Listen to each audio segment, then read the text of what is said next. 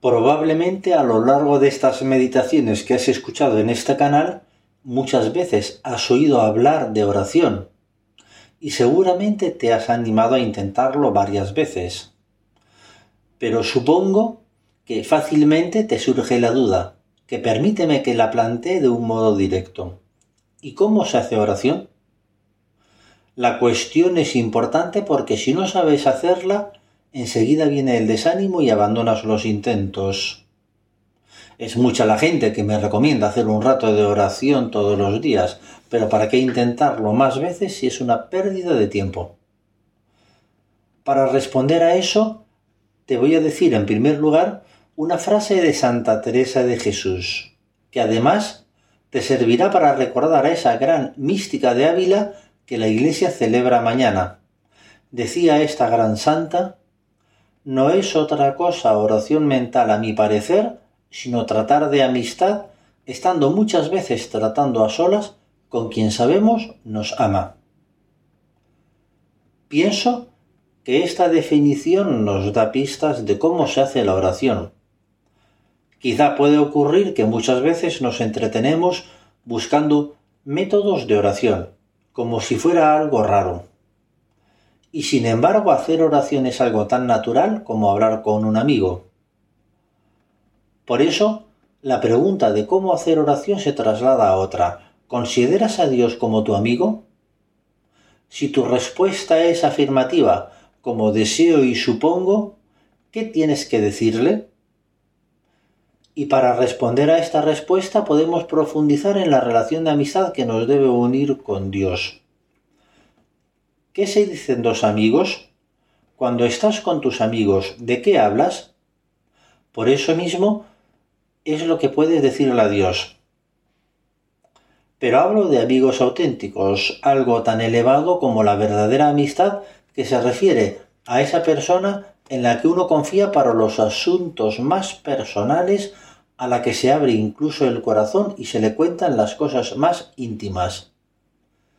Demasiadas veces se confunde la amistad con la, simple compañía para divertirse, o lo que es peor, la complicidad para cometer pecados.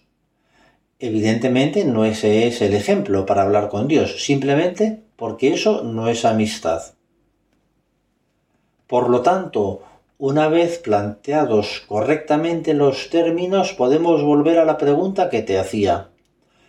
¿Qué le dices a tus amigos?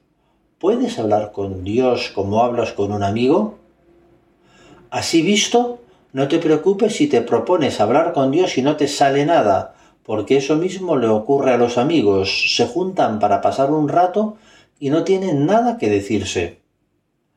Si dos amigos quedan todos los días para hablar un rato, digamos a la salida del trabajo, y se juntan en un bar delante de una cerveza, es normal que muchos días no sepan qué decirse en tu relación con amistad con Dios, ahí entra tu voluntad de continuar. Y en cuanto tengas un poco de práctica, sabrás qué le puedes decir. Tu amigo es Dios, por eso puedes pedirle cosas. En eso es como con tus amigos de la tierra con los que tienes la confianza de hacerles peticiones, con la diferencia de que en la tierra tus amigos son limitados, mientras que Dios es todopoderoso. Además, podrás darle gracias porque son tantos los beneficios que le debemos. Y también le pedirás perdón porque te darás cuenta de que muchas veces le has ofendido.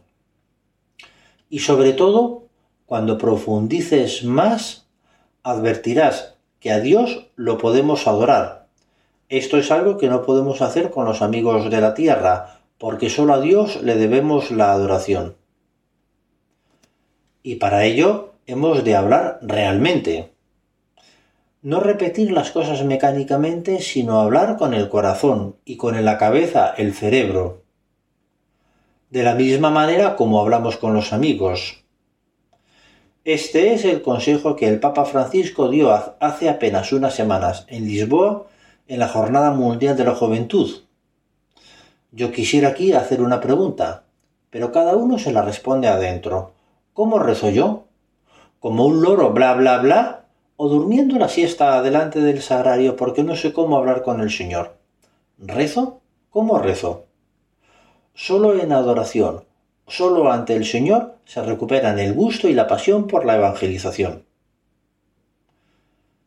Los loros bien enseñados hablan mucho, pero no saben lo que dicen, su hablar es automático. Con Dios no seamos loros, sino que digamos cosas conscientes. Y si no se nos ocurre nada, te puedo aconsejar con San José María. ¿Que no sabes orar? Ponte en la presencia de Dios y en cuanto comiences a decir, Señor, que no sé hacer oración, está seguro de que se ha empezado a hacerla. Y en todo caso, si hacemos el esfuerzo de hablar con Dios y no sabemos qué decirle, siempre podemos ayudarnos de algún libro o de la grabación de algún autor que encuentres en Internet. Esos medios son buenos, con tal de que no sustituyas la oración por un simple escuchar un texto por los auriculares. Estaríamos escuchando como los loros, que tampoco entienden lo que se les dice. Y siempre, no lo olvidemos, Dios te ayudará a hacer oración y además te premiará ese esfuerzo por hablar con Él.